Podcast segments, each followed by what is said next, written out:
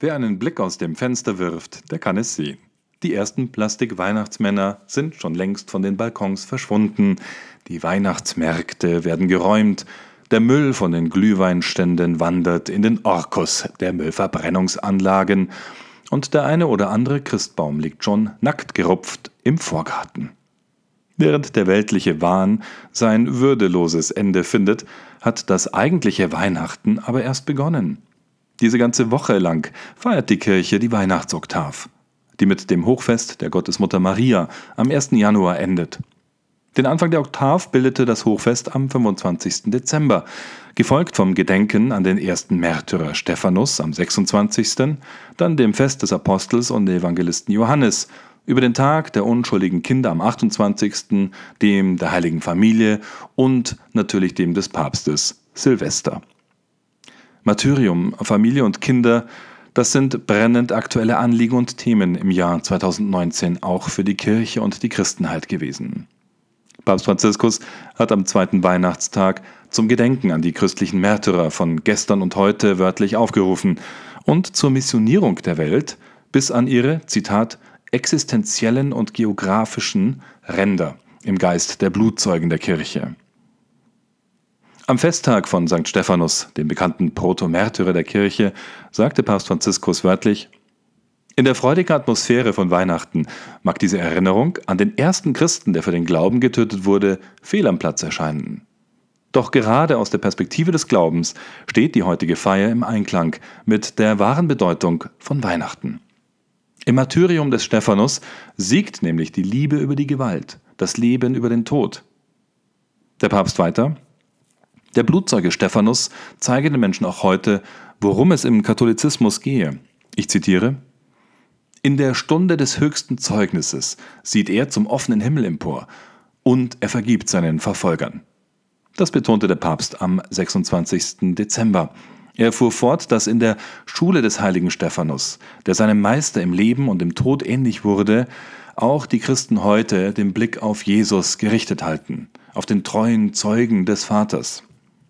Durch den Märtyrer Stephanus lerne der Christ, dass die Herrlichkeit des Himmels, die Herrlichkeit des ewigen Lebens, nicht aus Reichtum und Macht bestehe, sondern aus Liebe und Selbsthingabe. Und daran sei auch der Aufruf zur Verkündigung des Glaubens verknüpft. Als einer der ersten Diakone der Kirche war Stephanus auch ein Missionar, so wie Katholiken es heute auch sein müssten, so der Papst. Zitat Sie sind dazu aufgerufen, immer missionarischer zu werden, auf die Evangelisierung ausgerichtet, entschlossen, die Männer und Frauen an den existenziellen und geografischen Peripherien zu erreichen, wo ein größerer Durst nach Hoffnung und Heil besteht. Gemeinschaften, die nicht der weltlichen Logik folgen, nicht sich selbst in den Mittelpunkt stellen, sondern einzig die Herrlichkeit Gottes und das Wohl der Menschen, vor allem der Kleinsten und der Armen. Das sind brisante Worte des Papstes für eine Kirche, die im vergangenen Jahr vor allem mit sich selbst beschäftigt war und dabei mehr an der Glaubwürdigkeit eigentlich verloren hat.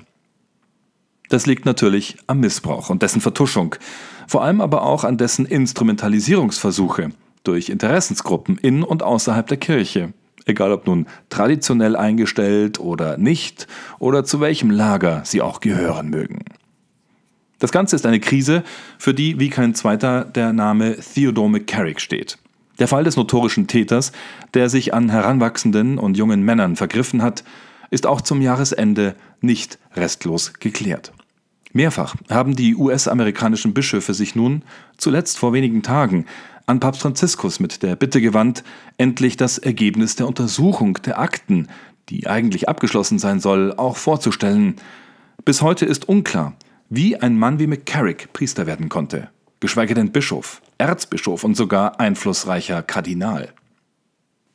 Nachdem auch der Papst persönlich zusammen mit mehreren führenden Kardinälen schwer belastet worden ist, in diesem Fall durch Behauptungen des dann abgetauchten ehemaligen Botschafters des Vatikans in den USA, Erzbischof Carlo Maria Vigano, ist es wohl für alle Seiten wichtig, dass hier endlich Klarheit geschaffen wird und die Wahrheit ans Licht kommt, auch wenn diese wehtun mag, von der Gerechtigkeit ganz zu schweigen. Um die Gerechtigkeit und politische Instrumentalisierungsversuche geht es auch in einem völlig anderen Fall, nämlich den von George Pell, der weiterhin nicht nur ein Kardinal der Kirche ist, sondern auch in den Augen mancher Menschen völlig unschuldig. Eine Gruppe australischer Katholiken hat an Heiligabend Weihnachtslieder für Kardinal George Pell vor dem Gefängnis gesungen, in dem dieser in Erwartung eines Berufungsverfahrens vor dem obersten Gerichtshof Australiens weiter in Haft ist. Die Christen beteten für den inhaftierten Kardinal sowie für die anderen Insassen und das Gefängnispersonal, aber auch für die Opfer sexuellen Missbrauchs, wie die Catholic News Agency berichtet. Um 20 Uhr am 24. Dezember Ortszeit versammelten sich etwa zwei Dutzend Katholiken vor dem Melbourne Assessment Prison, um Weihnachtslieder zu singen und für den Kardinal zu beten.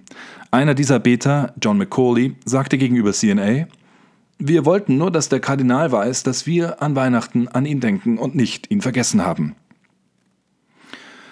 Nach den Gesängen, darunter traditionelle Weihnachtslieder und australische Volkslieder wie The Three Drovers, die dann auch an der Pforte des Gefängnisses mit einem Liederbuch mit Grußbotschaften hinterlegt wurden, führte Melbournes vietnamesische katholische Jugendgruppe eine Rosenkranzprozession um das Gefängnis herum, in dem mehr als 300 Insassen untergebracht sind. Die jungen Katholiken beteten den schmerzhaften Rosenkranz für Kardinal und Gefängnispersonal, für die anderen Insassen und die Opfer sexuellen Missbrauchs, aber auch für die Verteidigung der Rechte der Kirche und, Zitat, die volle und schnelle Entlastung seiner Eminenz, so die Teilnehmer. Mehrere der vietnamesisch-australischen Jugendlichen betonten, dass sie Pell mit Kardinal Francis Xavier Nguyen Van Thuan vergleichen, der 13 Jahre lang von den kommunistischen Behörden in Vietnam inhaftiert wurde, neun davon in Einzelhaft. Pell und der vietnamesische Kardinal waren bis zu dessen Tod im Jahr 2002 persönlich befreundet. Das Gebet der Jugendgruppe und das kleine Weihnachtskonzert seien ziemlich spontan zustande gekommen, sagte Macaulay gegenüber CNA. Jemand mit dem Namen Albert Dreifuß habe in den sozialen Medien den Vorschlag dazu gemacht. Albert Dreifuß war bekanntlich ein Militäroffizier jüdischer Herkunft, der 1895 von einem französischen Gericht wegen Hochverrats verurteilt wurde. Ein Fall, der nicht nur Frankreich erschütterte, sondern bis heute als juristischer Präzedenzfall gilt. Pell war Erzbischof von Melbourne von 1996 bis zum Jahr 2001, als er zum Erzbischof von Sydney ernannt wurde. Im Jahr 2014 ernannte ihn Papst Franziskus zum Leiter der neu geschaffenen Präfektur für Wirtschaft, die mit der Überwachung und der Reform der vatikanischen Finanzen beauftragt ist. Pell wurde im Jahr 2017 beschuldigt, zwei Chorknaben nach einer Sonntagsmesse sexuell missbraucht zu haben, während er 1996-97 Erzbischof von Melbourne war. Er wurde am 11. Dezember 2018 in fünf Anklagepunkten des sexuellen Missbrauchs von einem Geschworenengericht für schuldig befunden und zu sechs Jahren Haft verurteilt. Im November stimmte der Australian Supreme Court in Canberra zu, seinen Antrag auf Prüfung einer Berufung anzuhören, nachdem das Berufungsgericht im Bundesstaat Victoria seine Verurteilung im Juli in einer Entscheidung bestätigt hatte, die sowohl in Australien als auch im Ausland, vor allem unter Juristen, hochkontrovers diskutiert wurde. Pell, der Erzbischof und Mitglied des Kardinalskollegiums bleibt, wird Berichten zufolge weiter in Einzelhaft gehalten und darf im Gefängnis keine Messe feiern. Es war ihm nicht erlaubt, am Weihnachtstag Besucher zu empfangen. Mehr dazu und vielen weiteren Themen lesen Sie auf unserer Homepage www.cnadeutsch.de. Das war der CNA Deutsch Podcast am 27. Dezember 2019. Mein Name ist Anjan Christoph Wimmer. Ich wünsche Ihnen Gottes Segen und einen guten Start in das Jahr 2020.